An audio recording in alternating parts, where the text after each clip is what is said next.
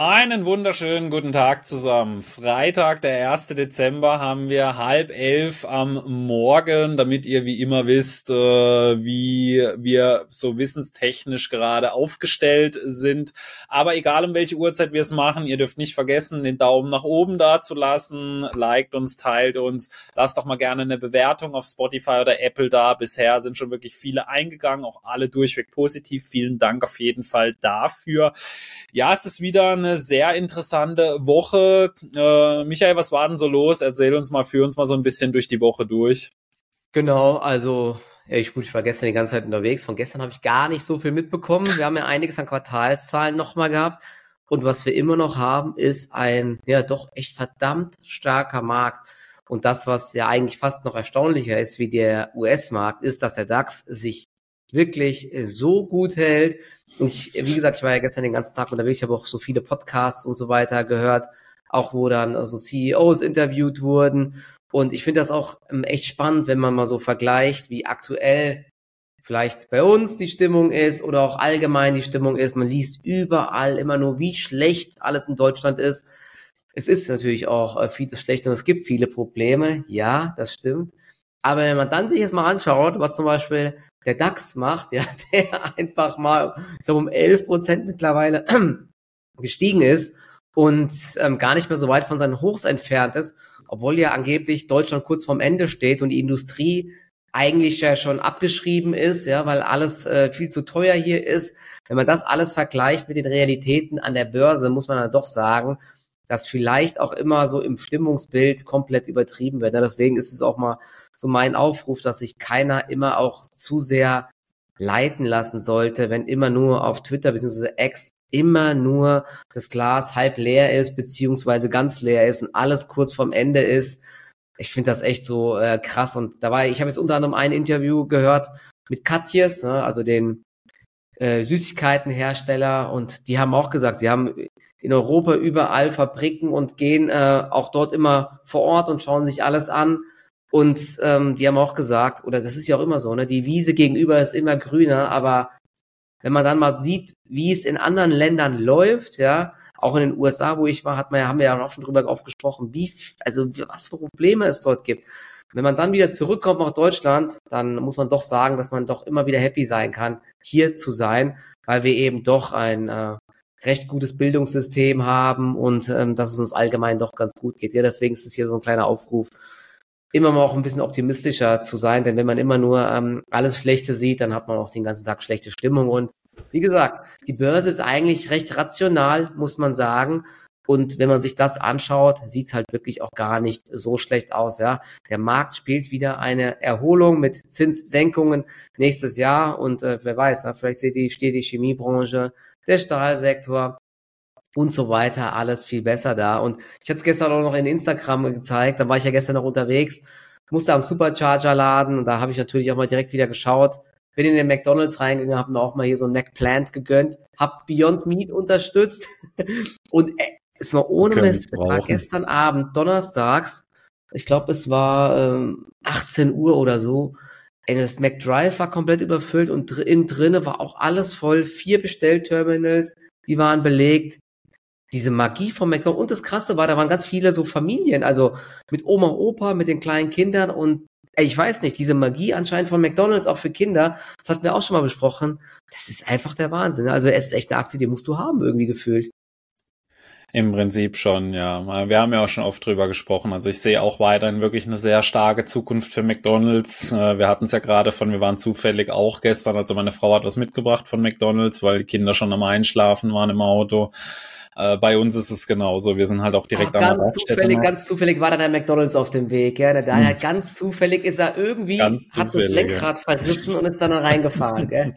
Ja, nee, bei uns ist es ja eher andersrum. Ich bin ja der Koch bei uns. Ja, also meine Frau sagt, ja, können wir noch zu McDonalds jetzt gehen und so. Äh, ja, bei uns ist es eher ein bisschen andersrum, ja, weil es halt für die Kinder dann öfters halt doch mal schnell geht. Ja, wenn du dann halt mal eine Pommes noch und eine Chicken Nuggets äh, mit einlädst. Ja, das sind halt so Sachen, die Kinder halt halt einfach gerne essen, dann ist eine Capri-Sonne, ein Quetschi mit dabei, ein Spielzeug und das für fünf Euro in, äh, im Happy Meal. Das ist ja, schon klar. unschlagbar, ja. Und wenn du dann halt dort bist und sagst jetzt als Erwachsener, jo, dann nimm, äh, nimm mal jetzt halt für sich selber auch was mit, ja. Das, natürlich, die Burger sind keine Highlights, keine Frage. Also viele würden sagen wahrscheinlich, das sind nicht mal Hamburger. Also, äh, natürlich. Wir haben ja schon oft drüber gehabt, ja.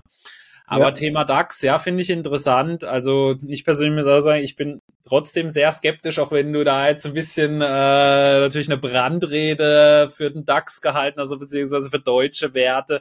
Ich meine, man muss es halt so ein bisschen rational betrachten, wenn man sich so die Top 10 halt mal anschaut, was man so drin hat. Da ist halt aktuell so Market Cap technisch SAP gerade relativ weit mhm. vorne, mhm. Siemens, Telekom. Das sind jetzt noch zwei Unternehmen, da sehe ich eigentlich ja recht gut für die nächsten Jahre. SAP bei mir immer ein bisschen schwierig. Äh, da wisst ihr Leute, bin ich etwas befragen, weil ich das Unternehmen nicht mag einfach. Äh, Airbus, Allianz kommt dann Porsche, ja. Aber dann kommen halt auch viele Autobauer dann schon, wo man jetzt aktuell ja. gar nicht weiß, wo die Reise hingeht. Ja, das ist ultra schwierig und wir haben halt auch ansonsten wirklich viele Zykliker mit drin. Da ist jetzt halt die Frage, bei einigen Bereichen würde ich halt schon sagen, wir sind jetzt gerade so äh, am Anfang eines sehr schlechten Zyklus. Deswegen, ja, ist die Frage jetzt, ob der DAX sich lange so auf dem Niveau halten kann. Also ich glaube, er wird es die nächsten Jahre schwer haben von der Performance okay. her. Und wenn man halt auch den DAX im Vergleich nimmt, so in den letzten Jahren zu anderen Indizes, ja, nicht so geil. Also naja, gerade MSCI World oder so der läuft ja auch nicht so gut. Das ist ja eher ein europäisches Problem. Ja. Ich wollte damit nur sagen, ganz so schlimm, wie es viele behaupten, ist ja, es nicht. Ich finde, es gibt schon ein paar gute Werte auch im DAX. Ja, wir haben das ja auch auf jeden Fall. Zum Beispiel ja. eine deutsche äh, Post, ja, ähm, eine MTU, selbst eine E.ON läuft mittlerweile gut und eine RWE, die haben eigentlich zuletzt immer gut abgeliefert, ja. Also klar, es gibt auch, ähm, wie gesagt, Autosektor, muss man mal schauen. Ähm, mhm. Da habe ich ja auch gestern ein bisschen Podcast gehört das, das Ding ist ja, wie gesagt, ich bin auch kein Fan der Autobauer, weil ich einfach nicht weiß, wie es weitergeht. Die Wertungen sind halt teilweise echt jetzt so absurd niedrig. Da sieht man schon die Skepsis. Ich glaube, irgendwas hat Volkswagen hat ein KGV von drei oder so, ja. ja, ja, ist natürlich Aber, die Frage, wie lange die Gewinne noch auf dem Niveau genau. bleiben. Ne? Und ja, es bringt ja auch nichts, diese KGVs auf dem Papier, wenn halt auch keine Dividende ausgezahlt wird. Es ist ja nicht so, dass das beim Geld beim Aktionär ankommt und auch immer diese ganzen Aussagen von wegen, die Einzelteile sind mehr wert, mag alles sein, aber was bringt es dir, wenn das halt nicht passiert sozusagen? Ja, wenn da irgendwie der Staat drin hängt, Großaktionäre, diese ganzen Piech, Porsches, das ist halt so das Problem. Ja. Deswegen Als davon darf man sich auch nicht blenden lassen, dass man denkt, ja, nee, die Porsche SE ist so günstig, die muss ja, kann ja nur noch steigen, weil sie ist ja eigentlich viel mehr wert. Ja, aber die Verschuldung ist, glaube ich, auch äh, recht hoch und wenn da eben keine Entflechtungen kommen, was sehr schwierig wird, dann wird die Bewertung eben auch immer niedrig bleiben. Das hatten wir auch schon mal das Thema. Ja, nur weil eine Aktie günstig ja. ist, heißt nicht, dass sie steigen muss, weil es hat schon seinen Grund, dass die so günstig bewertet sind. Naja. Als kleiner Aktionär kriegst du dann der Regel genau. nichts davon. Auch wenn sie immer sagen, bei der Lufthansa, sie sind weniger wert als ihr Fuhrpark oder weiß ich, wie man sagt, ihre Flotte dann, ja. ja. Aber glaubst du echt, wenn da das Ganze mal den Bach runtergeht, wenn das alles verkauft wird, dass du als Aktionär da wirklich dann dein Geld zurückbekommst? Ja, sehe ich auch sehr schwierig an, ja. Ja, genau. Ich also, glaube auch die Deutsche Bank und Commerzbank sind auch beide unter Buchwert, sehr deutlich. Das ist, glaube ich, bei den meisten Banken so, aber das ist halt, ähm, normal so. Aber apropos jetzt nochmal hier ähm, deutscher Markt und DAX, ich will mal ganz kurz, vielleicht weil es den einen oder anderen interessiert. Es gibt ja immer, das hatten wir letztes Mal schon gesagt, so diese Kursziele der großen Banken für die Indizes. Ich muss mal schauen, ob da auch die Kursziele für den DAX kommen. Wahrscheinlich packen sie da auch alle so zwischen fünf und zehn Prozent drauf, wie jedes Jahr. Aber die Deutsche Bank hat heute Morgen so ein bisschen die Favoriten für 2024 genannt oder auch ähm, eine Aktie, die man meiden sollte. Das sind ähm, ich gucke gerade mal, ja, also so europäisch teilweise, aber auch eher teilweise Nebenwerte und so. Ich ähm, lese sie einfach mal vor, wahrscheinlich Daniel, du hast die eh nicht so im Blick. Ähm, ein Zinssenkungsprofiteur für 2024 ist laut Deutsche Bank Just Eat, also Just Eat Takeaway, der Essenslieferdienst.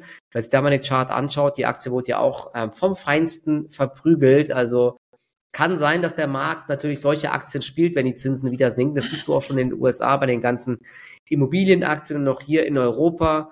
Man mag vom Geschäftsmodell halten, was man möchte. Ich glaube, sie haben sich so ein bisschen berappelt, waren sogar jetzt EBTA positiv, aber Gewinnmaschinen sind das nicht. Ja, aber es sind eben zinssensible Aktien und wer so ein bisschen kurzfristiger handeln möchte auf Sicht einiger Monate, kann sich die Aktie mal anschauen.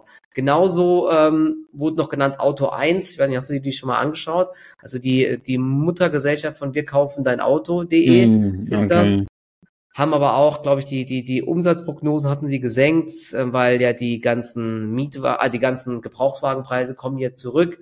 Sie haben zwar pro Auto, glaube ich, sogar zuletzt ganz gut verdient, aber sind unterm Strich eben auch immer noch weit von einer Null entfernt, aber wollen es, glaube ich, nächstes Jahr teilweise irgendwie erreichen. Aber die Aktie hat sie auf jeden Fall auch massiv zerlegt. Also alles, mhm. was so äh, nur Wachstum war, auf niedrigen Zinsen gefußt hat, wurde richtig verprügelt. Aber ist natürlich klar, diese Aktien könnten dann, wenn es besser läuft, ähm, nächstes Jahr wieder so ein bisschen äh, gut laufen. Aber das sind äh, nur mal so äh, als Disclaimer. Erstens äh, keine Buy-and-Hold-Aktien, natürlich auch keine Kaufempfehlungen. Ja, und ähm, Auto 1 und so weiter, da wäre ich echt vorsichtig mit solchen Aktien. Also puh, äh, ja, da gab es ja auch. Carvana genau. war doch mal so ein Ding in der, im Corona-Hype und so. Ist ja auch eine Aktie, die erst brutal hochgezockt wurde, dann abgeraucht ja. ist, dann ja. mal wieder nach oben gekommen ist. Äh, ja, also das sind irgendwie so Geschäftsmodelle, wo, also selbst im High-Growth-Bereich würde ich das meiden. Das finde ich irgendwie absolut langweilig, muss ich ehrlich gestehen. Ja, genau. genauso diese. Und jetzt auch noch die Top-Picks für 2024 allgemein. Also es ist alles ja. wohl dieser Bereich Media und Online. Ähm, dann nennen sie Vivendi, Scout24 und Ionos. Ich muss sagen, Scout24 und Ionos finde ich echt ganz spannend. Ähm, die hatten beide auch in diesem Jahr echt gut abgeliefert. Und vor allen Dingen bei Scout24 finde ich das krass, weil ja der Immobiliensektor richtig ähm, unter Druck gerät. Aber die haben da ein gutes Premium-Geschäft. Man kann da ja mit äh, Premium-Anzeigen da die Geschichten pushen. Ich glaube, da hängen auch irgendwie die Makler jetzt mit drinne und so weiter. Also da läuft's ganz gut. Und Ionos ist ja auch neu an die Börse gekommen. Es gehört ja mhm. zum United Internet. Die machen Webhosting und auch Cloud. Und auch dort, ja, die Zahlen zuletzt waren einen Ticken besser als erwartet. Die Aktie könnte sich so ein bisschen fangen. Also kann man sich auch mal beides auf die Watchlist legen. Und least preferred ähm, sagen sie Delivery Hero erhöhen aber gleichzeitig das Kursziel von 33 auf 36. Und die Aktie steht, glaube ich, gerade bei 29. Also das verstehe ich jetzt auch wieder nicht so ganz. Vor allen Dingen, wieso ist äh, Delivery Hero least preferred, aber Just Eat ist der Profiteur. Das sind ja beides Essenslieferdienste und profitieren mhm. beide von ähm, niedrigeren Zinsen. Also keine Ahnung. Das sind auch nur so, man kann sich mal im Hinterkopf behalten, aber wegen sowas jetzt blind die Aktie zu kaufen und zu sagen, hey, die Deutsche Bank hat das doch gesagt. Das, so leicht ist Börse leider nicht. Kontraindikator, ja. Ey, ich weiß auch Aber nicht, Lieferdienst. Wir können Find ja mal gleich gucken, ja, also das war die Deutsche Bank, die Experten der Deutschen Bank.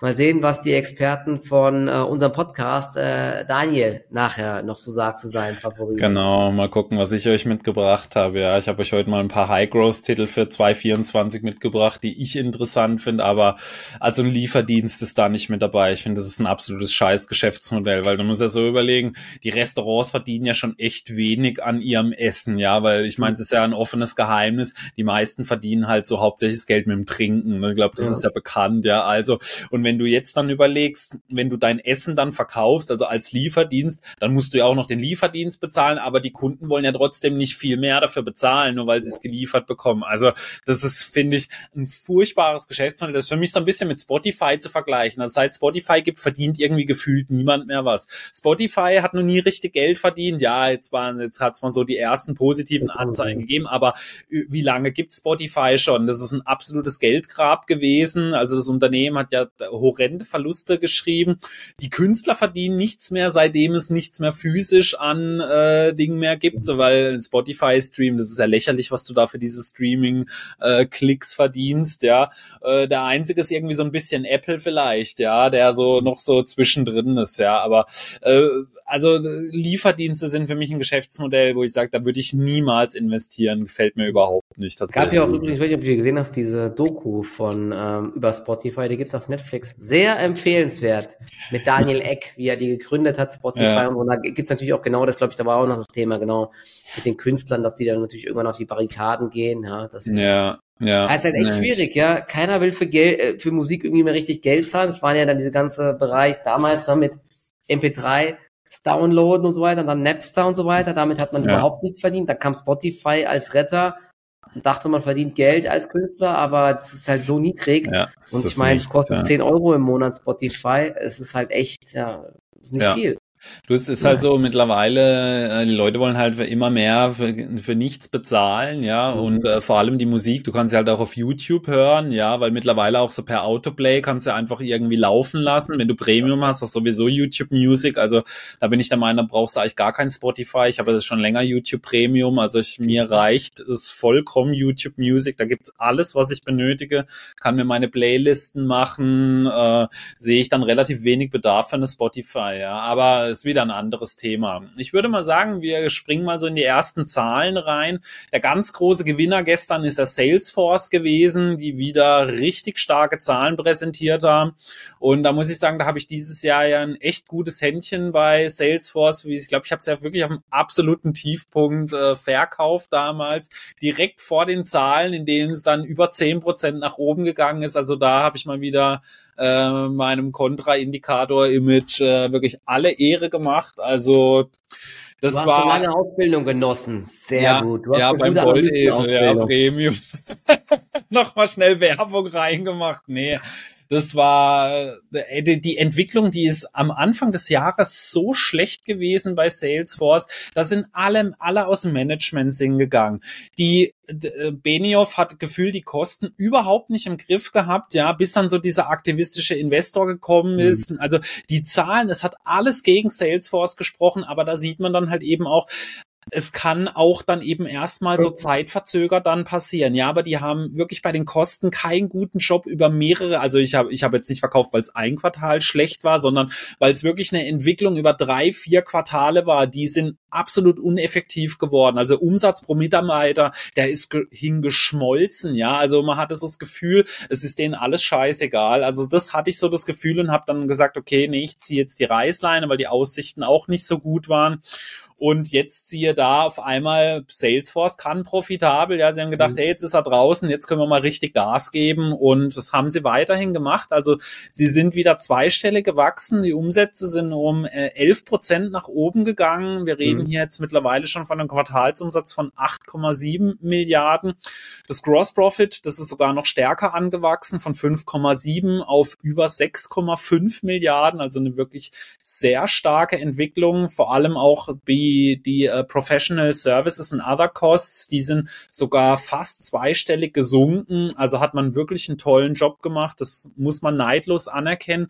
Und sie haben sowohl bei Research and Development wie auch bei Marketing und Sales nochmal Kosten eingespart und das, obwohl sie zweistellig gewachsen sind. Und das hat dann dafür gesorgt, dass das EBIT sich mehr als verdreifacht hat von 460 Millionen auf 1,5 Milliarden und Net Income von 200 Millionen auf 1,2 Milliarden Dollar. Also unfassbar gute Zahlen. Da, das ist mir überhaupt nicht unangenehm, das dann so zu sagen, obwohl ich sie ja verkauft habe. Das ist ja also wirklich gute Zahlen. Ich habe da auch für mich persönlich kein Haar in der Suppe gefunden und das ist, glaube ich, auch dieses Jahr so die, äh, wie soll man sagen, die Handlung, die ich am meisten äh, jetzt bereut habe. Das ist nicht, weil wir, viele von mir, die mich verfolgen, wissen, ich habe auch Adobe äh, relativ am Anfang des Jahres verkauft. Das ärgert mich nicht so sehr wie Salesforce, weil da einfach so für mich gefühlt die Richtung überhaupt nicht mehr gepasst mhm. hat und ich deswegen verkauft habe.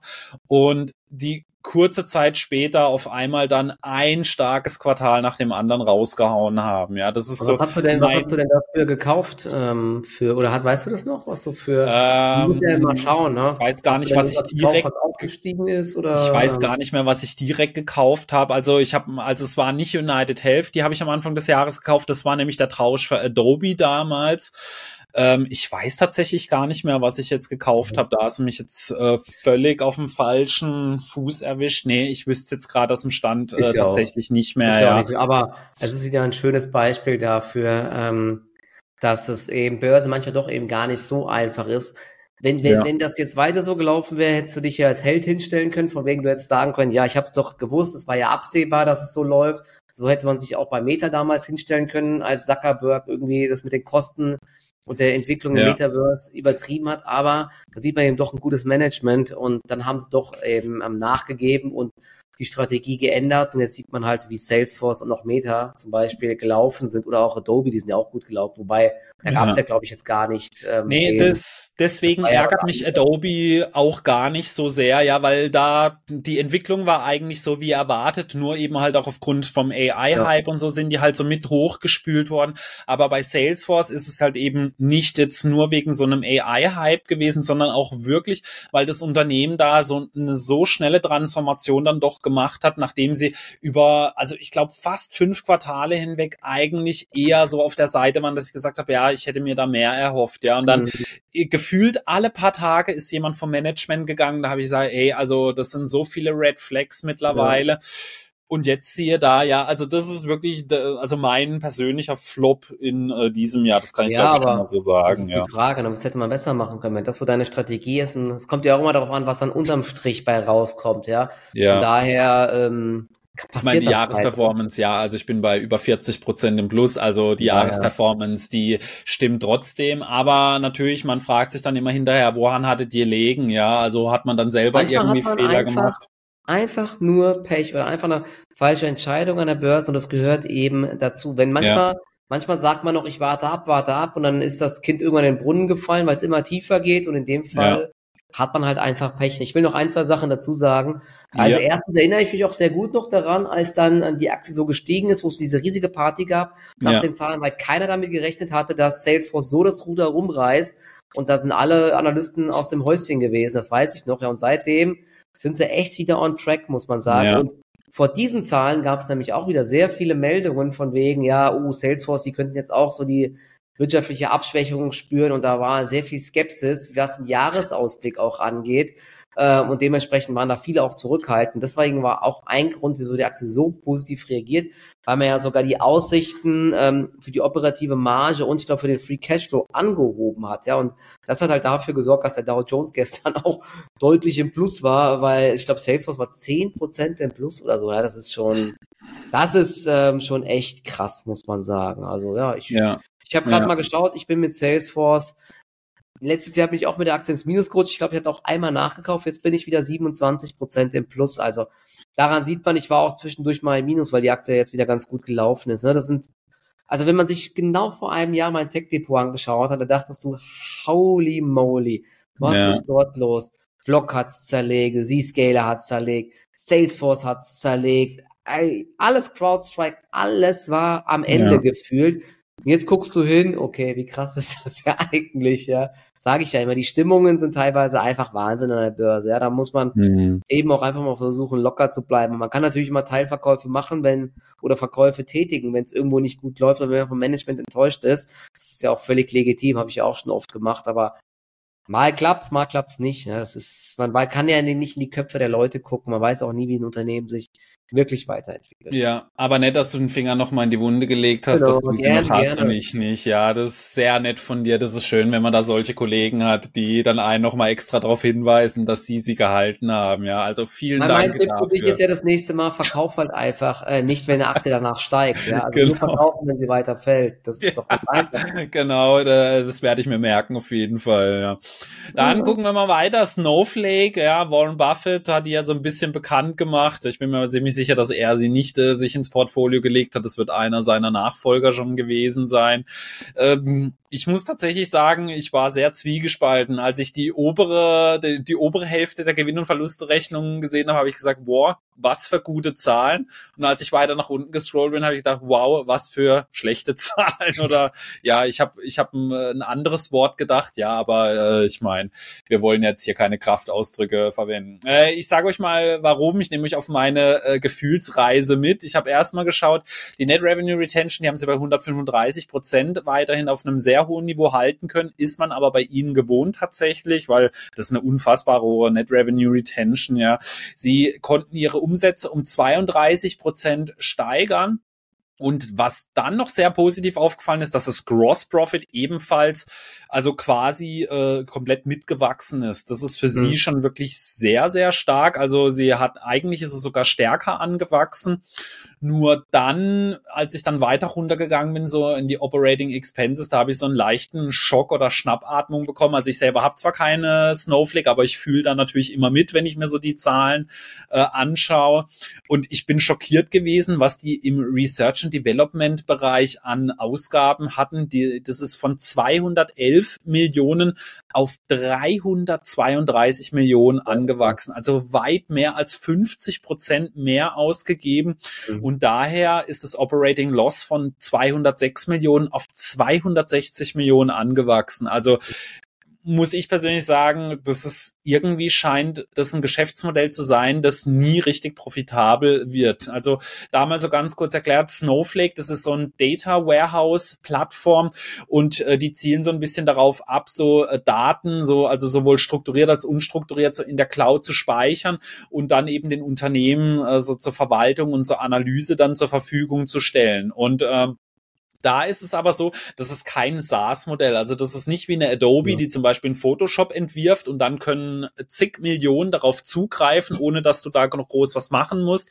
Snowflake baut diese Lösung quasi für jeden Kunden separat und das ist unheimlich kostenintensiv. Natürlich bei der Red Re Net Revenue Retention, da merkt man, es ist sehr beliebt auch bei den aktiven Kunden, aber an sich, die wachsen ja gar nicht mehr, weil wir haben es ja gehört, Net Revenue Retention 135 Prozent, Umsatzwachstum 34 Prozent. Das würde theoretisch, wenn man es mal so weiterspinnen, bedeuten, dass sie gar keinen neuen Kundenzuwachs hatten oder keine Umsätze aus Neukunden. Ja, also ähm, das ist für mich irgendwie so ein Geschäftsmodell, wo sich abzeichnet, das wird viele, viele Jahre dauern, bis die überhaupt mal so in die Gewinnzone kommen könnten und auch aktuell brutal uneffektiv. Ja, also das ist irgendwie so ein Unternehmen, so ein Geschäftsmodell, das mich so ein bisschen ratlos macht. Ich weiß nicht, äh, wie, wie siehst du Snowflake persönlich? Also erstmal, ähm, ich habe mal, wie gesagt, ich habe die Zahlen jetzt gar nicht genau, ich habe es jetzt nur vor mir. Ähm, die Aktie hat erstmal positiv reagiert, das kann man noch sagen, weil man beim Non-Gap-Ergebnis ähm, mit 25 Cent deutlich besser war als erwartet. Also auch Snowflake ist ja Non-Gap, sind die im Plus, aber das Nettoergebnis ist, was, wie du gesagt hast, schon noch äh, tiefrot, ja. Und mm. die Frage, die ich mir halt stelle, also das könnte ja schon profitabel werden, aber ich weiß halt nicht genau, ähm, planen die irgendein neues Riesenprodukt oder eine Verbesserung? Weil eigentlich haben ja alle äh, in diesem Jahr mit dem Year of the Efficiency äh, versucht, so ein bisschen ähm, die Kosten einzudämmen, ja. Und ich frage mich gerade, was sie, wie, in, wo sie so viel Geld jetzt ausgeben. Haben die so viele Leute eingestellt oder planen irgendwie eine komplett neue KI-Version, was weiß ich, mit äh, Snowflake, um damit dann vielleicht riesig viele Neukunden zu gewinnen? Also irgendwo sie scheinen ja irgendeinen Plan zu haben, ja, aber ich bin, ich stecke da jetzt ehrlich gesagt auch nicht tief genug drinne, um das jetzt einschätzen zu können. Ich weiß nur auch, wie du gesagt hast, die Aktie war mal sehr lange sehr beliebt. Sie stand auch mal noch deutlich höher. Ich glaube, sie kam ja mit dem hundertfachen, mit der hundertfachen Umsatzbewertung damals ja. an die Börse. Mehr ist sogar, aber auch um 100 Prozent gewachsen, ein, zwei Jahre. Aber kam dann an die Börse, da waren es, glaube ich, noch ähm, 80 Prozent, 60 ja, und jetzt sind es äh, noch 31,8 Prozent. Ich meine, da wächst eine Z-Scaler und ähm, CrowdStrike stärker und ich glaube, CrowdStrike war ja sogar jetzt sogar schon positiv, ja. Da ist das Geschäftsmodell ja irgendwie ähm, doch besser, muss ich sagen. Mhm. Ähm, aber keine Ahnung, ich kenne das Produkt halt auch jetzt nicht näher. Ich weiß nicht, inwiefern dort ähm, die ähm, Unternehmen die ganz relevanten Daten rausbekommen. Kann ja gerne mal jemand reinschreiben. Aber du hast gesagt, scheinbar ist es ja doch sehr beliebt, aber die äh, auch die, die Retention Rate geht ja auch zurück, denn ähm, da das Ganze ja ähm, auf Nutzung basiert und nicht äh, mit einem Abo-Modell, sind wahrscheinlich auch die Kunden gerade aktuell so unterwegs, dass sie sagen, okay, ich mache mal ein paar weniger Abfragen, um dort Geld zu sparen. Oder welche Abfragen sind überhaupt noch sinnvoll?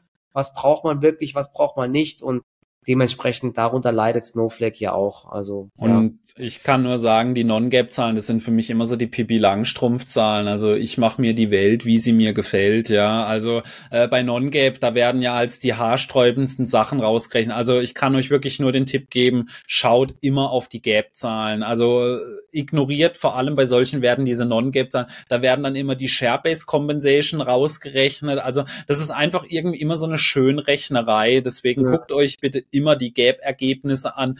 Das Non-Gap, das überspringe ich sowieso immer, da gucke ich überhaupt nicht mehr drauf, ja. Also das ist, äh, das ist Wahnsinn, wie da manche äh, sich das schön rechnen, dann diese Ergebnisse, ja. Das ja Palantir so meine Nummer eins, äh, was das Schönrechnen angeht, ja. Die rechnen sich sogar bei äh, den äh, Cost of Revenue rechnen die sich sogar die Share-Based Compensation raus. Also das habe ich echt noch gar nie gehört, ja. Aber äh, haben wir schon oft genug drüber gesprochen, genau. Okay. Dann so ein bisschen äh, das Sorgenkind in diesem Jahr, bei dem so viele so ein bisschen ratlos sind, ist Kroger. Das ist der größte Lebensmitteleinzelhändler.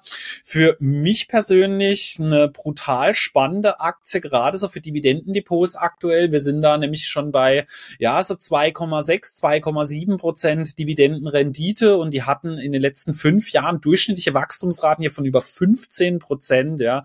Und die jetzigen Zahlen, äh, ist, ich glaube, die Zahlen an sich, die waren noch gut, die waren solide, aber was so ein bisschen hier das Problem war, dass sie die Prognose senken mussten.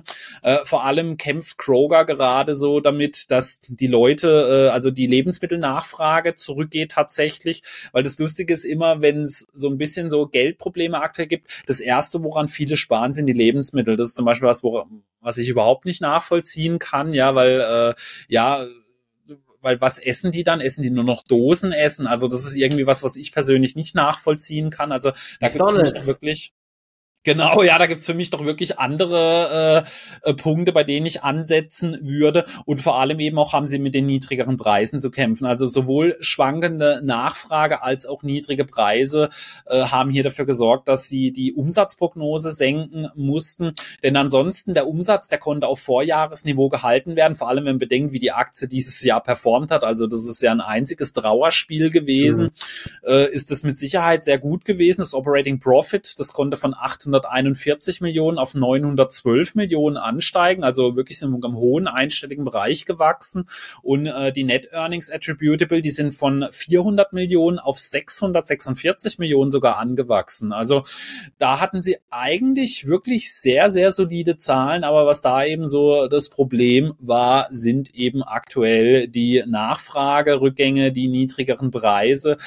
Äh, für mich ist aber Kroger zum aktuellen Zeitpunkt, also gerade jetzt könnte hier für mich jetzt so ein bisschen so das Bottom so erreicht sein, sage ich jetzt mal. Also vor allem mhm. außer vom negativen News, aber was soll jetzt kommen? Jetzt ist die Umsatzprognose gesenkt worden. Retail an sich hatte sowieso schon ein schwaches Jahr, ja, also gerade auch Lebensmittelbereich.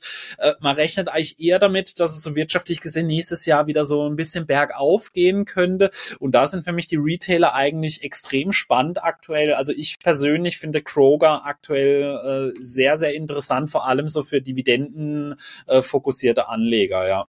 Genau, du hast es gesagt, er wird ja richtig hier, in dir schlummert doch ein Trader, ne, dass du jetzt Auf äh, antizipierst, dass der äh, Markt das schon eingepreist hat, zumal ja im Vorfeld, wir hatten es ja schon darüber, querbeet schon alle Retailer und Einzelhändler die Probleme genannt haben und ja. Prognosen gesenkt haben. Deswegen hat das jetzt hier nicht mehr negativ überrascht. Ich habe gerade eben sogar geschaut, die Aktie hat sogar recht positiv reagiert. Mhm. War dann im Tief bei 43 Dollar, bei 44 Dollar 27 geschlossen und ja, läuft ja eigentlich jetzt seit ähm, einem Jahr.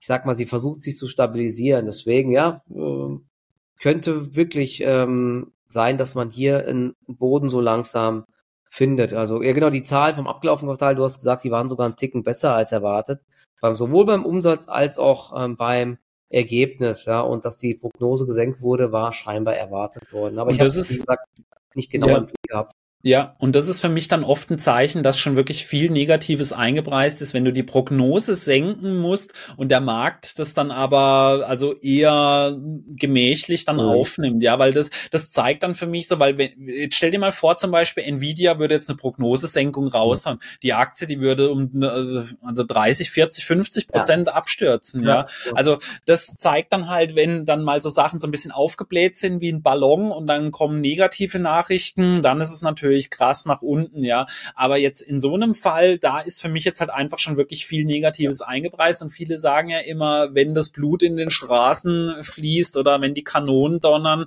Für mich ist es im Retail-Bereich vor allem bei Kroger jetzt aktuell der Fall, also dass ich sie persönlich äh, sehr interessant finde, ist aber natürlich alles keine Anlageberatung, keine Aufforderung ja. zum Kauf, Verkaufen. Ich sage ja auch immer, guckt euch die Aktien an. Ich sage nicht, kauft die Aktien, denn man muss natürlich auf viele Sachen schauen, aber Kroger für mich aktuell extrem spannend.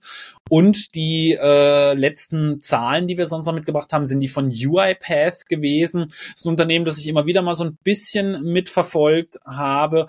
Und äh, die sind diesmal ziemlich gut gewesen. Und vor allem äh, der Markt hat sie auch, wenn ich es richtig gesehen habe, denn hier habe ich mal tatsächlich ein bisschen gespickelt, weil es mich interessiert hat, ob das so erwartet worden ist. Mhm. Die hat der Markt sogar sehr gut aufgenommen. Also die genau. sind um 24 25 Prozent gewachsen. Die Umsätze liegen jetzt bei 326 Millionen. Also mhm. vor allem so für das aktuelle Umfeld wirklich sehr starkes Wachstum. Also finden wir aktuell Aktien, die mit über 20 Prozent wachsen. Da gibt es aktuell nicht so viele. Und vor allem, was auch sehr positiv aufgefallen ist, dass die äh, Cost of Revenue hier äh, deutlich weniger angestiegen sind, also von 42,8 Millionen auf ziemlich genau 50 Millionen, also deutlich sogar unter dem Umsatzwachstum. Und äh, daher hat man sich hier zumindest mal auf der Ebene ganz gut geschlagen. Was mir nicht so gut gefallen hat, dass sie Sales und Marketing sehr viel ausgegeben haben. Also statt 156 mhm. Millionen im Vorjahr haben sie jetzt 191 Millionen ausgegeben. Bei Research Development haben sie auch Gas gegeben. Dafür haben sie bei General Administrative äh, zweistellig eingespart, sodass man sagen muss, Operating Loss, das ist nach unten gegangen, auch zweistellig. Also hier, da sieht man eben für mich auf jeden Fall deutlich besser gearbeitet jetzt als Snowflake zum Beispiel, so was die, die Efficiency angeht. Ja, mhm. und äh, man muss sagen, natürlich auf lange Sicht gesehen, die Aktie hatte wirklich sehr schwierige Phasen, aber jetzt äh, so äh, auf die Zahlen hat sie sehr positiv reagiert tatsächlich. Ja. Genau, ich gucke gerade nochmal.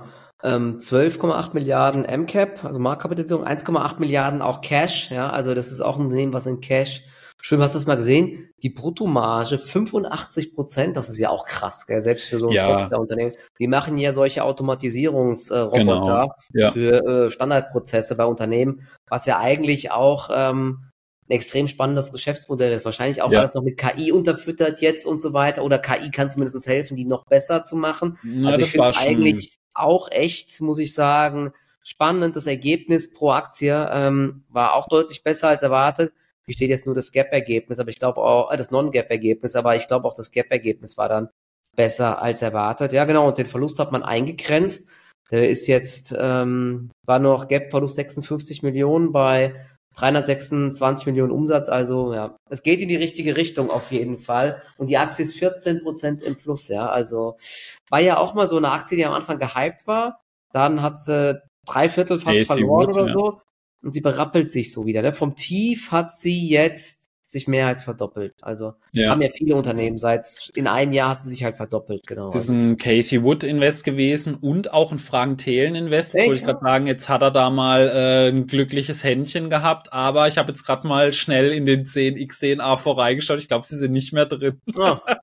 Echt? Oh. Ich ähm, weiß es jetzt nicht genau. Ich habe jetzt nur mal schnell nebenher reingeschaut, aber es scheint tatsächlich der Fall zu sein, als wären sie aktuell nicht mehr in seinem Portfolio. Ähm, eine Zeit mhm. lang äh, ist man ja auf Social Media echt zerrissen worden, wenn man über einen Frank Thelen Invest äh, gut gesprochen hat. Ja, äh, also an sich, ich habe auch gesagt, UiPath, das ist ein interessantes Geschäftsmodell. Das ist auch schon immer mit KI sehr nah beisammen gewesen. Das ist für mich auch mal wirklich so ein KI-Unternehmen, sage ich jetzt mal. Ja, ähm, ich bin mal gespannt, wo da die Reise weiter hingeht. Sie hatten lange auch echt zu kämpfen, auch so auf der Kostenseite, aber jetzt die Zahlen, die fand ich mhm. eigentlich richtig gut, ja, muss man Wollten wir machen hier mal die Aktien von Frank Thelen durchgehen, das echt ein paar sind ja ähm, okay, aber auch ein paar Sachen. Meier Burge hat da drin. Oh, oh, oh, das ist aber ich glaub, auch. Die sind, sind die nicht kurz vor die verbrennen mehr Geld, wie du äh, drucken kannst. Boah. Ja, ja. Aber okay, wenn wir jetzt gerade bei Frank Thelen und Portfolio sind, ich muss tatsächlich jetzt zugeben, eines meiner, äh, also High Grower, die ich fürs nächste Jahr interessant finde, hat er tatsächlich auch im Portfolio. Copycat, ja. Copycat. Ah, ja. Äh, ja, genau. Ich habe mal extra vorher reingeschaut. Äh, nee, also ich bin tatsächlich auch ähm, überzeugt von Hims Hers. Ich finde, es ist ein interessantes Unternehmen, auch für 2024. Ja. Sie wachsen extrem stark. Also sie haben auch zuletzt ja wieder so alle Erwartungen äh, wirklich ja pulverisiert, kann man schon sagen. Also das ist Wahnsinn, wie stark das Unternehmen auch weiterhin noch am wachsen ist. Also mhm. zuletzt auch immer noch mit über 56 Prozent. Anfang des Jahres sind sie sogar noch mit über 80 Prozent gewachsen. Ja. Und äh, ich persönlich bin eben von der Telemedizin auf jeden Fall überzeugt. Äh, ich bin zwar auch ein bisschen gebrandmarkt noch von Teladoc damals, äh, aber ich, ich sehe da einfach großes Zukunftspotenzial, weil die, das sind Unternehmen, bei denen du dich halt wirklich so mit Sachen äh, auch an Ärzte wenden kannst, die für viele ja sehr unangenehm dann sind. Und da sehe ich einen gigantischen Markt einfach drin. Ja, und Hims Hers ist ein Unternehmen, das wirklich schon lange sehr stark am Wachsen ist, die finde ich trotzdem sehr günstig bewertet sind. Also muss überlegen, das ist ein Unternehmen, das wächst mit über 30 Prozent und die sind gerade mal mit dem 2,3-fachen aktuell des Umsatzes bewertet. Also mhm. das ja. finde ich ist sehr, sehr fair. Sie sind nicht mehr weit weg von der Gewinnzone, muss man auf jeden Fall auch noch mit dazu sagen. Also man rechnet damit, dass die äh, ja demnächst jetzt schon wirklich dann nachhaltig grüne Zahlen schreiben werden. Und das Ganze ist ja auch im Verbund, also dieses Telemedizin, dass du dich da an die Mediziner wendest und dann vertreiben sie auch eigene Produkte, ja. Was man so ein bisschen im Auge behalten muss, es gibt ja auch so ein bisschen so eine Community gegen Hims und Hers, da gibt es sehr schlechte Bewertungen so im Internet. Das ist auch was, was Medifast immer zugesetzt hat, ja. Mhm. Aber an sich ist für mich Hims und Hers auf jeden Fall im High-Growth-Bereich eine wirklich sehr spannende Aktie für das Jahr 2024. Ähm, ich glaube, die hast du auch immer wieder mal so ein bisschen so einen Blick gehabt, oder? Wir haben ja auch ja. schon ab und zu mal drüber gesprochen. Ja. Wie siehst du aktuell die Situation bei Hims Hers? Also, sie hat sich auf jeden Fall jetzt doch gut erholt nach den Zahlen. Die Zahlen waren wieder viel besser als erwartet. Sie haben zum x-ten Mal auch die Jahresprognose erhöht. Das ist krass. Also, da stehen sich so irgendwie zwei Lager gegenüber. Auf äh, Twitter bzw. X gibt es auch extrem viele Fans, die sagen, das ist die Chance des Jahrhunderts hier bei der Aktie, genauso wie bei SoFi Technologies. Das ist echt krass. Auf der anderen Seite gibt's ja ähm, einen Shortseller-Report und und teilweise auch skeptische äh, Leute, die sagen, dass das halt ähm, ähm, so, so von den Marketingkosten, ne, dass, das, dass, das, dass das zu teuer wird, irgendwann Kunden einzukaufen, weil sie da eben auch sehr aggressiv vorgehen oder dass eine Amazon und Co. kommen kann und die Margen kaputt machen kann, weil sie vertreiben halt irgendwelche Produkte wie Viagra, also die, ähm, die Ersatzprodukte, vieles äh, mit äh, Haut, äh, Hautreinheiten, äh, Haut, Hautunreinheiten, ja. Haarverlust. Also all diese Sachen, da hast du ja auch recht, ja. Mit diesen Sachen willst du halt jetzt nicht zum Arzt gehen bei dir und sagen, äh, ich habe hier, äh, keine Ahnung, ja, äh, meine Haut ist so unrein, das willst du dann online machen, dann kriegst du eine spezialisierte Creme zugeschickt. Jetzt sagen sie ja übrigens auch noch, dass sie da sehr viel mit KI arbeiten, mit den ganzen Nutzerdaten, um dort noch bessere Gott Angebote zu machen. Ja, ähm, keine Ahnung, wie gut das funktioniert. Und wo sie jetzt auch noch eingestiegen sind, ich bin gespannt, ob das klappt, ja, zum Thema Weight Loss, ja. Das Problem ist halt, mhm. sie werden nicht diese Abnehmspritze haben, sondern gerade mal draufgeschaut, wahrscheinlich solche äh, Pillchen und so weiter halt, ne? Mhm. Aber die wirken natürlich nicht so wie Vigovi und Co. Aber ja, ja, ja. ich finde es, wie gesagt, auch extrem spannend. Ich habe hier auch immer noch ähm, Aktien im Depot und du hast die sogar, ah, das wusste ich gar ja, nicht. Ja. Ah, ich okay. habe die ja schon länger, seit einigen Wochen oder Monaten. Ah, okay. habe auch diese Bewegung nach unten mitgemacht, aber jetzt auch gerade die Bewegung nach oben. Aber mhm. bin immer noch im Minus. Also ähm, ich habe mich da ein bisschen mit der Aktie verzockt, aber ich habe gesagt, ich lasse mal drin liegen, weil die haben immer positiv reagiert. Und wer sich mal den äh, diesen Intraday-Kurs vom 8. August war das, wo die äh, Zahlen zum zweiten Quartal kamen, hatte die ein riesiges Gap nach oben gemacht und dann wurde dieses Ding abverkauft, der Kurs. Und da hatte ich dann irgendwann nochmal nachgekauft, weil ich gesagt okay, das ist nur ein kurzer Gewinnmitnahme. Mhm. Und dann ist die Aktie weiter abgebröckelt, ja, bis Ende Oktober, ähm, wo dann die Zahlen kamen, dann ging es nach oben. Aber dann kam ja auch danach noch der Shortseller Report. Also das war echt ein mieses Ding, muss ich sagen. Aber in dem Fall habe ich jetzt mal ans Management geglaubt, man die Aktie und habe gesagt, ey, da muss irgendwann eine Erholung kommen. Und wie gesagt, das war jetzt auch keine Riesenposition. Deswegen ähm, habe ich die mal ausgesessen in dem Fall. Mache ich nicht so oft, aber ja, mit äh, kleiner Position und Erfahrung und Gewinnpuffern geht das mal. Ja, und vor allem das Hautding, das ist ja nur eins. Ich glaube, Haut ist gar nicht mal so für viele unangenehm, aber wenn wir da so von äh, erektiler Dysfunktion oder so ja. sprechen oder auch eben so vorzeitige Ejakulation, solche Geschichten. Es gibt, es gibt, es gibt äh, viel, viel ist noch, ähm, also Depression, also Mental Health ja, ist extrem genau. groß und ähm, ja. diese Geschichte mit Stress und Burnout und so weiter. Ja. Ja, es gab ja auch noch viele, was, was, was vielleicht noch wichtig ist, ich habe mir auch mal die Bewertungen durchgelesen da sagen manche, ey, meine Sachen kamen nicht, die kamen zu spät. Oder der Arzt hat mir Mist verschrieben und so. Ja. Ja, das, das, aber das sind natürlich immer nur so Einzelfälle, glaube ich, ja, weil das sind genau die Leute, die sich da immer melden. Das Thema hatten wir auch schon. Ich gehe auch nicht zur Deutschen Post und schreibe dann eine Bewertung. Vielen Dank, mein Paket ist angekommen, ja. ja. ich beschwere mich, ey, DRL hat mein Paket verschlammt, dann beschwere ich mich, aber das ist halt auch das Problem. Die Frage ist halt auch, wie echt es ist. Ja, also ich habe da auch schon Geschichten gelesen, dass äh, einem Sachen verschrieben worden sind, dass der daraufhin fast Suizid begangen ja, hätte oder genau. so. Ja, also Völlig du weißt natürlich auch nie, mein, mein echter Arzt hat dann gemerkt, dass das äh, lebensbedrohlich ja, war, solche genau. Sachen. Ja, genau. ja, ja, man weiß es halt nie, ja. Und äh, wie gesagt, bei solchen Sachen, es melden sich halt immer nur die, das ist wie bei diesen Arbeiterbewertungsportalen. Da, ja. da, da kommt ja auch fast jeder Arbeitgeber schlecht weg, weil sich immer nur die melden, die halt was zum Mosern dran haben. Ja, genau. das ist halt leider so. Ja. Genau.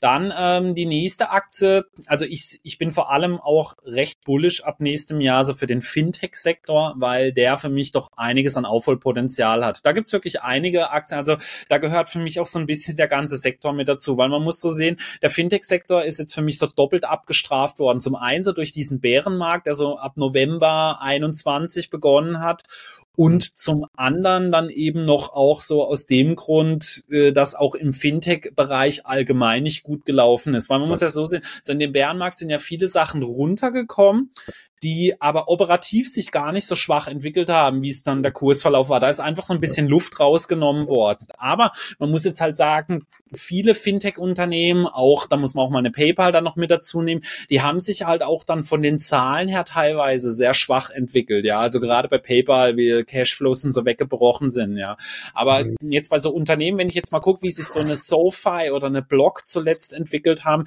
das sind für mich so zwei wirklich ganz spannende Picks aktuell an der Stelle noch der kurze Hinweis, dass ich äh, Block-Aktien selber äh, besitze. Ich auch. Ähm, genau, SoFi äh, nicht, aber äh, für mich persönlich sind es zwei Unternehmen, denen ich nächstes Jahr wirklich sehr viel zutraue, weil sie operativ wirklich immer, fand ich, überzeugt haben. Also da gab es wirklich ganz wenige Ergebnisse, bei denen ich mal gesagt habe, ja, das fand ich jetzt nicht so prickelnd. Also ich persönlich fand die äh, die Entwicklung immer sehr stark. Und da ich an eine Entwicklung im Fintech-Sektor glaube, sind das für mich zwei ebenfalls sehr, sehr spannende Picks für das nächste Jahr 2024. Ja, sehr gut. Ja, ich finde es auch spannend. Äh, es gibt ja auch so ein paar Lichtblicke. Es gab die ganze Zeit über Monate hinweg diesen Abverkauf querbeet wegen Margendruck. Du hast gesagt, PayPal leidet ja schon länger, aber es hat, konnte sich ja keine Aktie entziehen.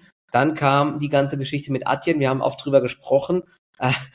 Die hat ja auch nochmal die Stimmung komplett vermiest. Ja. Ähm, aber dann kam ähm, jetzt in den letzten, also in der letzten Berichtssaison, hat ja sowohl Adyen als auch Block und noch einige weitere, haben ja dann doch wieder positiv überzeugt. Ja, ich glaube, ähm, könnte man auch noch mal drüber sprechen. Stripe soll ja auch jetzt doch bald an die Börse kommen. Ja, ich weiß gar nicht, wie die mhm. Zahlen dort waren. Also insgesamt war die Stimmung, wie vorhin hier schon für ganz Deutschland, für den DAX besprochen, die Stimmung war vielleicht schlechter, wie die Lage wirklich ist. Ja, und die Aktien erholen sich ja auch deutlich wieder. Und apropos Block, ich weiß nicht, ob du es weißt, die Deutsche Bank hat äh, heute das Kursziel auf 90 Dollar sogar erhöht von 75 Dollar. Die werden auch so ein bisschen optimistischer. Ähm, mein Herz. Ja. Die Deutsche Bank, nein, genau. da muss ich doch raus. Tut mir leid. Ja. genau, die äh, Experten der Deutschen Bank haben es erhöht. Ja. Und ja, dementsprechend, die Aktie lief ja auch die letzten Tage. Also die hat ja eine riesen Rallye hingelegt, Block, ja, im, im November jetzt. Richtig, richtig stark. Hm, ja, also Fintech-Bereich bin ich persönlich für vier, also natürlich immer unter dem Aspekt, dass es kein irgendwie Marktkorrektur, also keine große gibt. Also ich sag mal so, wenn der Markt sich normal entwickelt, reden wir jetzt von einem MSCI World sieben bis zehn Prozent, halte ich den Fintech-Bereich für einen Outperformer nächstes Jahr. Vor allem eben äh, Block, SoFi sind für mich da spannende Picks. Bei PayPal weiß ich eben noch nicht, wie jetzt so die Ausrichtung wird mit neuem CEO. Das finde ich aktuell brutal schwierig, die Lage einzuschätzen, weil wirklich günstig ist die Aktie ja nicht, ja. Also da sind wir mal ehrlich, ja. Also äh, natürlich, sie kommt von ganz anderen Bewertungskennzahlen her, aber wenn wir uns jetzt mal anschauen, ich mache es gerade äh, im Hinterding, ja doch, wobei, nee, jetzt habe ich ein bisschen Blödsinn erzählt. Doch, also sie sind eigentlich schon relativ günstig. Also wir haben aktuell das Vorwart KGV 10, das wusste ich gar nicht, dass sie mittlerweile so. Ja, das weißt du aber auch nicht so genau, was halt alles wirklich so stimmt, ne, das Vorwart KGV, weil PayPal ist halt auch wirklich einige Fragezeichen, muss ich sagen. Aber eine positive Sache ist bei PayPal ja auch noch, sie haben ja, glaube ich, dieses riesige Aktienrückkaufprogramm, dass da ähm, fast zehn Prozent der eigenen Aktien zurückgekauft werden können auf dem Kursniveau. Und das ist mhm. natürlich schon das ist schon zum krass einen viel, ja. Push für die Aktie, zum anderen äh, ja. steigt dann natürlich im nächsten Jahr das Ergebnis pro Aktie allein dadurch, weil es ja. es 10% weniger Aktien gibt und ich weiß nicht, wie viel sie jetzt irgendwie neu ausgeben, ja. allein dadurch steigt ja das Ergebnis pro Aktie. Ja, das ist natürlich auch so ein kleiner Zaubertrick. Also ich muss doch sagen, also die Kennzahlen, okay, also da muss ich jetzt doch meine Aussage revidieren. Ich hatte tatsächlich nicht jetzt so auf dem Schirm, dass die wirklich so weit nach unten gekommen sind, weil so gefühlsmäßig so nach den ersten Absturzwellen, da waren die ja immer noch echt sportlich bewertet, sage ich jetzt mal. Also aktuelle KGV ist bei 17, PEC Ratio 0,5, also das sind schon einige sehr niedrige Kennzahlen oder Value to EBITDA bei oh, ziemlich genau 10. Das sind schon sehr niedrige Kennzahlen. Also im Unternehmen an sich, das ist für mich auf jeden Fall ein Turnaround-Kandidat, aber ich möchte jetzt halt auch wirklich wissen, was der CEO dann sagt, ja. Und äh, sie haben halt doch auch einige Fragezeichen. Das muss man einfach so ehrlicherweise dann trotzdem sagen, ja. Deswegen, da finde ich so Lösungen, wie es dann eben eine SoFi oder eine Block dann anbieten, doch ein Stück weit so zumindest mal so vom äh, von der Fantasie her so ein bisschen interessanter, sage ich jetzt mal, ja. Aber ja, genau. wird auf jeden Fall ähm, sehr spannend. SoFi, ähm, nochmal ganz kurz dazu. Ja, PayPal weiß ich nicht genau, ob das klappt halt. Ne? Die werden gut mit Druck gesetzt von, ähm, haben wir auch schon oft gesprochen, von Apple Pay und ja. äh, Google Pay und so weiter. Sie haben wohl auch jetzt wieder, das habe ich glaube ich gelesen, der Marktanteile bei den Buy Now Pay Later verloren gegenüber andere. Dann äh, gibt's ja ganz andere, die Zahlungsabwickler noch, äh, Stripe und so weiter. Aber ja, trotzdem, ne, die Aktie hat schon sehr viel verloren, ne? sehr hoher Pessimismus. Ähm, mhm. Genau, und SoFi, da gibt's ja auch sehr viel Diskussion immer, ich kann das echt schwer einschätzen. Sie sind ja auch extrem stark gewachsen. Ich glaube, sie müssen den Kryptobereich jetzt dicht machen, wegen zu viel Regulatorik, habe ich noch gelesen. Das ist eine Sache. Und dann ist die große Frage mit den ähm, Krediten. Ich weiß nicht, die haben ja auch viele Kredite, glaube ich. Jetzt nehmen sie irgendwie teilweise, haben sie selbst im Balance, Balance Sheet, ähm, ob das nochmal irgendwann der äh, Firma auf die Füße fallen kann oder teilweise haben die die, glaube ich, auch weiterverkauft. Ich weiß es nicht genau. Auf jeden Fall gab es dort auch sehr viele Diskussionen. Ähm, was dort so genau läuft bei SoFi. Aber ich fand die letzten Zahlen so auf den ersten Blick waren die schon echt gut, muss man sagen. Mm, ja. Und äh, dann noch ein Unternehmen, wo es aus einem ganz anderen Bereich herkommt, weil ich muss auch sagen, gerade so Salesforce, also ich habe die jetzt nicht mit dabei, weil Salesforce jetzt gut war, aber ich finde an Salesforce sieht man auch, dass es der Softwarebranche gar nicht so schlecht geht, wie man es auch so Anfang oder Mitte des Jahres noch gedacht hätte. Und da ist noch so ein Pick aus dem High-Growth-Bereich, die ich jetzt auch tatsächlich schon vor kurzem in einem Video mal drin hatte, äh, Monday.com. Das ja. ist ein Unternehmen, das brutale Wachstumsraten hat, also zuletzt mit 38 Prozent Prozent gewachsen noch. Und äh, was man da dazu sagen muss, die haben zum Beispiel eine Rule of 40 von über 70 Prozent. Also das ist schon wirklich extrem mhm. hoch, ja. Und auch da muss ich einfach sagen, für ein Unternehmen, das so starke Wachstumsraten hat, ein Price to Sales jetzt von 12,8 ungefähr, das finde ich ist nicht übertrieben und gerade in so einem Bereich, also die sind Monday.com so grob erklärt, machen die Software für Unternehmen, also so um den Arbeitsalltag zu erleichtern. Da kannst kannst du deine Dashboards reinmachen, da kannst du deine Kommunikationstools mit einbauen, da kannst du dann so äh, Projekte planen damit. Äh, das ist ohnehin wirklich sehr beliebter Bereich in der Software. Da gibt es auch noch andere Sachen, die so ein bisschen in eine ähnliche Kerbe reinschlagen. Und ich glaube, dass da viel Potenzial äh, drin besteht noch in dem Bereich und Monday.com eigentlich auch schon seit einer längeren Zeit da wirklich eine gute Arbeit macht, also die extrem stark wachsen und ähm, auch dann wahrscheinlich nicht mehr so lange brauchen, um äh, dann eben hier so in den äh, positiven Bereich dann reinzukommen. Deswegen ja. Monday.com ist für mich auch ein Unternehmen, wo ich sage, denen traue ich einiges noch zu, vielleicht eben auch schon 2024. Ja, ja Finde ich auch langfristig echt. Also Hatte ich auch mehrmals überlegt, die mal ins Langfristdepot zu packen. Hab's leider immer noch nicht gemacht. Die ist übrigens seit kurzem auch in Deutschland gelistet. Die war nämlich lange nicht in Deutschland gelistet. Mhm. Jetzt kann man die auch als deutsche Anleger kaufen bei Trade Republic und Co. Vielleicht ähm, könnt ihr euch die mal anschauen. Hat sich, wie gesagt, nach den Zahlen sehr gut entwickelt. Vor allen Dingen beim Ergebnis hat man die Schätzungen weit übertroffen. Und ähm, du hast ja gerade gesagt, ja, das Geschäftsmodell, ich glaube, ne, geht mal auf monday.com, das sieht halt alles ein bisschen moderner aus, als wenn du dir jetzt wahrscheinlich so ein SAP holst, was extrem komplex ist.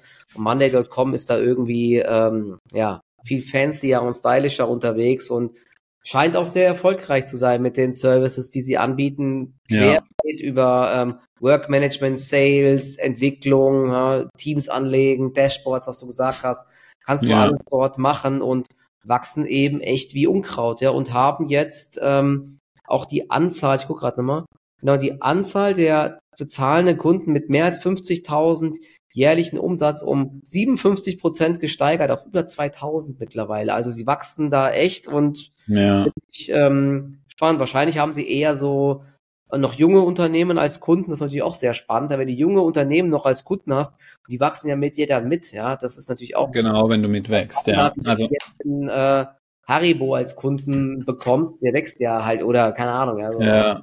wachst ja nur noch zwei, drei Prozent im Jahr, aber wenn du ja. halt äh, mit Unternehmen an Bord holst, die dann jedes Jahr neue Mitarbeiter einstellen ohne Ende, dann steigen natürlich auch dann deine Umsätze mit dem Unternehmen. Ja. Also krasse Zahlen zuletzt. Und ähm, ja, Aussichten haben sie, glaube ich, auch.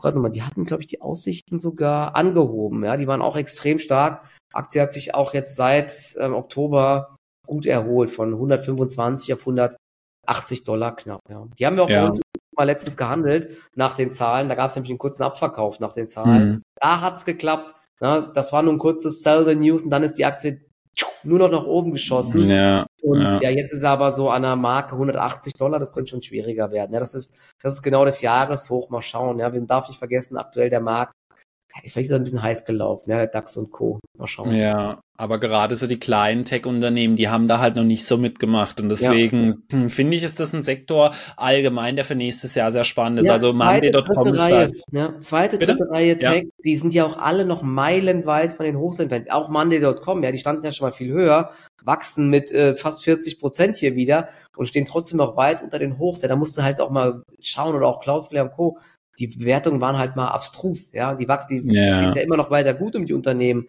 auch bei Cybersecurity teilweise. Aber die Bewertungen beim Nullzins, die waren einfach ja, also wir sagen jetzt auch nicht, dass die wieder auf KUV 100 hochlaufen werden, aber äh, ich glaube, gerade wenn so Zinssenkungen sich mal wieder andeuten, äh, also so äh, nicht aktuell dann, also dass wir jetzt sagen, ja, äh, direkt äh, im ersten Quartal wird's geschehen, aber wenn so der Markt äh, die Vermutung hat, die Zinsen werden fallen, dann werden vor allem für mich solche Unternehmen wieder mhm. mal so ein bisschen auf deutlich höheren äh, Bewertungskennzahlen dann äh, bewerten bewertet werden. Und daher, ja, das ist so ein Bereich, in dem man aktuell mal wirklich so ein bisschen seine Augen offen halten sollte. Und gerade solche Unternehmen sind auch immer wieder mal heiße Übernahmekandidaten von etwas größeren äh, Tech-Konzernen dann. Also auch da könnte man dann mal schnelle, ja, ich weiß nicht, 30 bis 50 Prozent ist ja bei einer Übernahme auch dann nicht unrealistisch ja. äh, machen. Also gibt es dann doch interessante Szenarios dann bei äh, solchen Unternehmen, wenn sie nicht halt selbst von sich aus äh, weiter immer größer werden werden. Ja. Genau, das waren meine Picks. Wir sind unter einer Stunde äh, geblieben und in der nächsten Folge, äh, da haben wir jetzt dann nicht mehr so viel mit den Zahlen zu tun. Da kommen dann auch äh, die anderen Sachen mit dran. Dann sprechen wir mal so auch über die Qualitätsinvest, über die Dividendenaktien, die ich noch äh, interessant finde. Und natürlich stellt Michael auch seine Sachen dann äh, vor. Also das heißt, nächste Woche wird es extrem spannend äh, werden, wenn wir mal so unsere 2024er Sachen euch vorstellen und äh, wie gesagt, dann vielleicht auch mal noch so ein paar Predictions, dann, wo wir uns mal noch so ein bisschen überlegen äh, ja. werden. Genau, das letzte Wort gebe ich an dich, weil ich jetzt wieder viel gesprochen habe. Ich verabschiede mich an der Stelle schon mal bei euch. Ja, da sage ich auch noch mal danke. Ja, du hast mir hier schon mal bei deinen Top-Picks, hast du, also die Monday.com wäre bei mir auch dabei gewesen, glaube ich. habe ich wenigstens eine Entschuldigung, wenn ich da irgendeine Aktie habe, die nicht so gut läuft. Aber es gibt ja genügend Tech-Unternehmen in den USA. Ich finde bestimmt noch irgendwas. Ich schaue es mir nochmal an. Mit Sicherheit. Danke euch, gell? bis zum nächsten Mal. ciao. ciao, ciao.